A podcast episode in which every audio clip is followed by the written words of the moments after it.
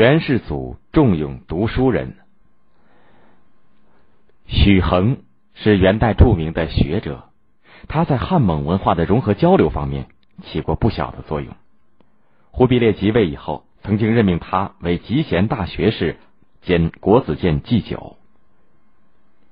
有一年盛夏，许衡遇到一件急事要外出办理，便顾不得烈日当空，带着几个人匆匆出门了。骄阳似火。许衡一行在酷暑当中赶路，一个个热得满头大汗，喉咙干渴的像要冒火。忽然，他们发现前面有一棵梨树，不禁高兴的争先恐后的向梨树跑过去。大家抢着摘梨解渴，只有许衡一个人端坐树下。两个下属摘了梨给许衡吃，却被他拒绝了。天气这么热，难道您不觉得口渴吗？下属问。盛夏赶路，酷热难当，怎么会不口渴呢？许衡回答：“那你为什么不吃梨子呢？”下属又问：“不属于我的东西，我怎么可以随便拿来吃？”许衡反问道。下属劝他：“这梨树又没有主人，何必这样拘谨呢？”许衡坚定的说：“梨树无主，我的心不可以无主。”不管天下是混乱还是太平，不管他人是高尚还是卑鄙，我都要坚持自己的做人原则。只要心中有主，才能够不觉烈日的炎热烦躁，不怕口渴难熬。只要心中有主，才能够事业有成，无往不胜。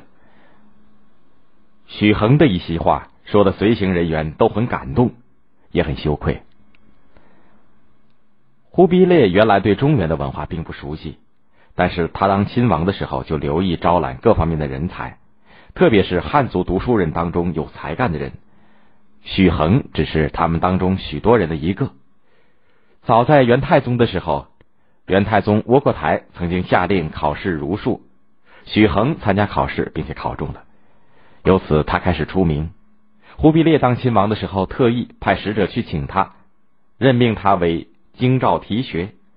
许衡到任以后，大力兴办学校，讲授程朱理学。由于他名气大，求学的人非常多。许衡当了集贤大学士兼国子监祭酒以后，正式设立了国子学，也就是封建时代的最高学府。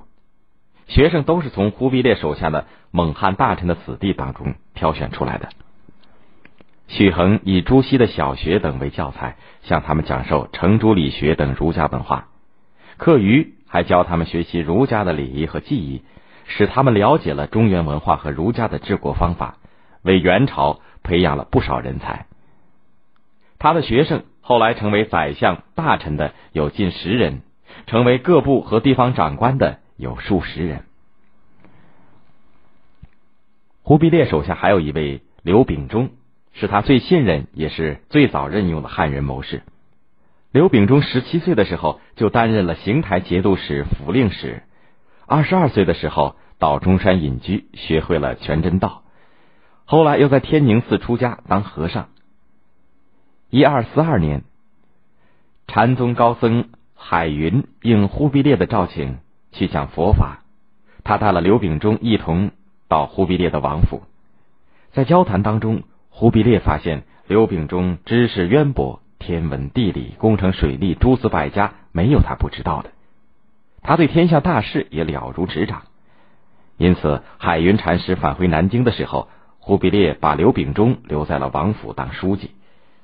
刘秉忠一直追随忽必烈，经常参加重要政治问题的决策，对忽必烈的决策起着重要作用。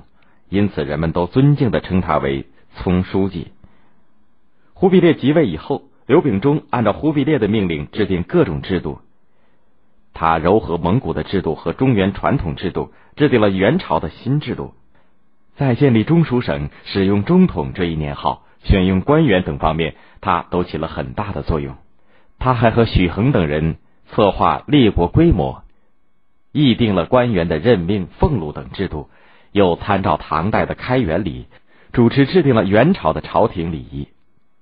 成吉思汗建国以后，一直用大蒙古国这一国号。忽必烈即位以后，政治中心转到了中原。公元一二七一年，在刘秉忠的建议下，取《易经》中“大在乾元”的意思，把国号命名为大元。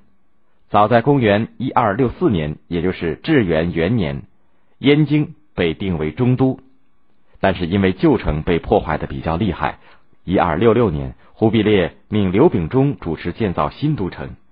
刘秉忠把旧城东北的空地定为新城的城址。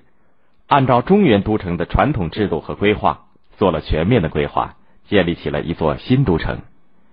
一二七二年，按照他的建议，中都改为大都，成为元朝的统治中心。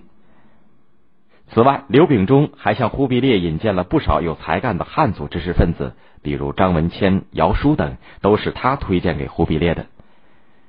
在这些人的辅佐下，忽必烈巩固了他在中原的统治。